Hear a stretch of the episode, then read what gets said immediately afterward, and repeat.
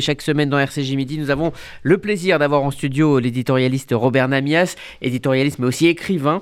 Euh, vous avez euh, publié il y a quelques mois avec euh, Michel Cotta Le Brun et le Rouge, une fiction politique chez Robert Laffont. Et on n'est plus si loin aujourd'hui du scénario que vous y décrivez. Oui, on imaginait à l'époque ce que pourrait être la France avec l'arrivée au pouvoir de, de l'extrême droite, aidée en cela d'ailleurs par l'extrême gauche. Honnêtement, je ne sais pas si c'est le livre, mais moi, on me pose souvent la question, finalement, Zemmour. Zemmour, vous le connaissez? Je le connais, oui, très bien. Enfin, très bien, je le connais. Et euh, est-ce qu'il peut gagner? Honnêtement, également, euh, c'est impossible à dire. Je veux dire, tous ceux qui aujourd'hui euh, font des prédictions à partir des sondages dont on a déjà parlé euh, sur euh, ce, qui peut se passer le 10 avril prochain à la présidentielle racontent n'importe quoi. C'est absolument impossible. En revanche, je vois bien, malgré cela, vous avez deux camps à propos de Zemmour. Vous avez ceux qui disent non jamais, et puis ceux qui disent pourquoi pas. Et ceux qui disent non jamais vous expliquent que euh, Zemmour, ça n'est qu'une bulle médiatique euh, qui euh, a été fabriquée par les médias. Honnêtement, ça n'est pas raisonnable. on ne fabrique pas un homme politique de cette nature. De même que la question s'était posée il y a 30 ou 40 ans à propos de Jean-Marie Le Pen, fallait-il que les médias, la télévision, il y avait peu de chaînes à l'époque, invitent Jean-Marie Le Pen? La question aujourd'hui, c'est faut-il et fallait-il que euh, depuis plusieurs mois déjà, euh, plusieurs années euh, sur CNews, on donne la parole comme on l'a donnée à Zemmour La question est simple. C'est que aucun média ne peut fabriquer totalement un personnage politique si ce personnage n'est pas en phase avec une partie de la population. Zemmour, il est audible pour une partie de la population. Alors ça pose quand même effectivement la question des médias, c'est-à-dire qu'on peut se demander si finalement les invitations répétées, quotidiennes, on le voit partout, on l'entend partout, on commente ses propos euh, partout, euh, n'ont pas créé un phénomène amplifié par rapport à la réalité et qui pourrait d'ailleurs se euh, dégonfler au moment des élections. Ce serait ça la bulle sondagière. Possible, mais pas certain.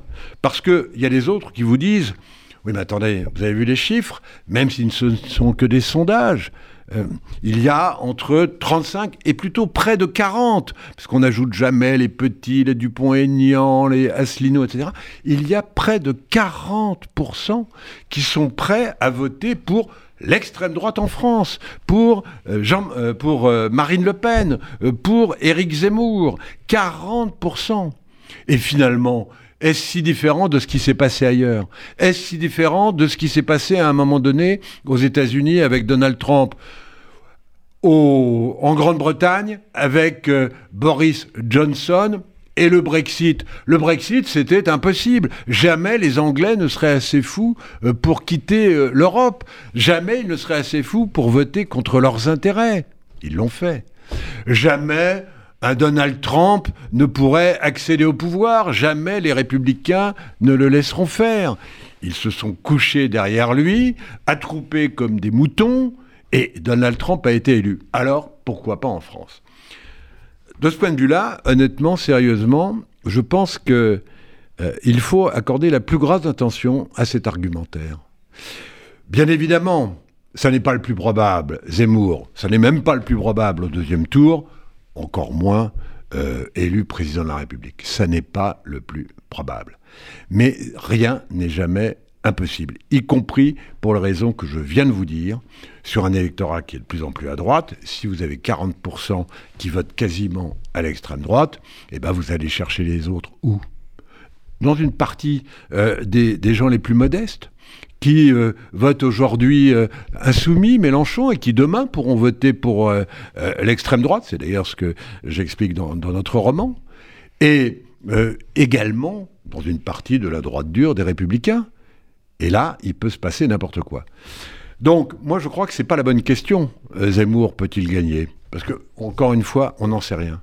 La bonne question, c'est mais comment faire pour que jamais Zemmour ne gagne?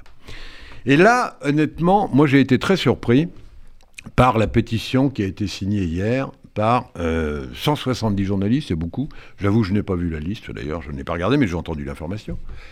se prononçant pour une quasi-censure de Zemmour et une quasi-interdiction d'antennes, de publications dans les journaux, etc. Mais enfin d'abord, outre le fait que c'est tout à fait contraire à la déontologie de ce métier, Zemmour c'est une information en soi. Après, il faut savoir ce qu'on en fait et comment on la traite, mais c'est une information en soi. Donc, c'est absurde en ce qui concerne la déontologie de notre métier, mais surtout, c'est terriblement dangereux on ne rend pas, sous prétexte qu'on ne parle pas de lui, un personnage invisible, surtout au temps des réseaux sociaux et des moyens de communication qui sont autant de chemins de traverse par rapport à les aux grands médias ou à la presse écrite. Donc, c'est, et on en fait une victime. On en fait une victime. Alors que faire? Que faire? Eh bien, lui répondre point par point.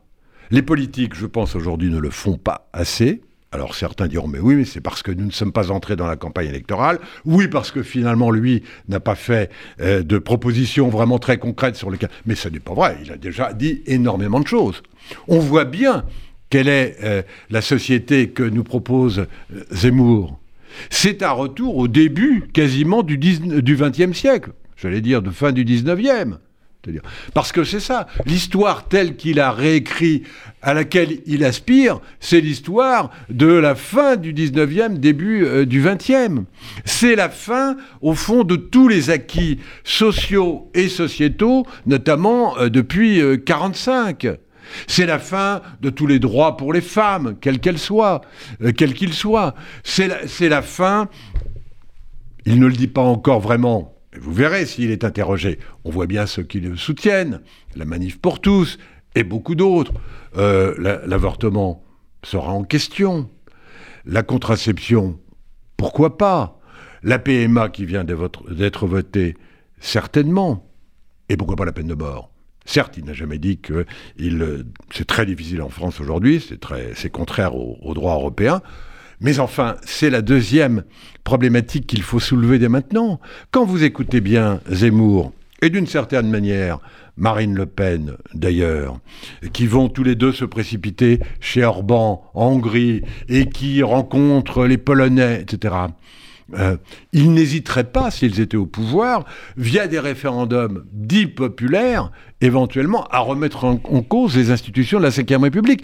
Donc quand on s'appuie sur ces institutions ou sur les institutions européennes pour dire mais de toute façon ils ne pourront jamais le faire, mais c'est absurde parce que au nom d'un protectionnisme et d'un souverainisme qui en réalité serait une espèce de rétrécissement euh, qui appauvrirait considérablement le pays, y compris ceux qui parmi les plus modestes auraient voté euh, pour euh, Marine Le Pen ou pour Zemmour, il n'y aura pas de limite.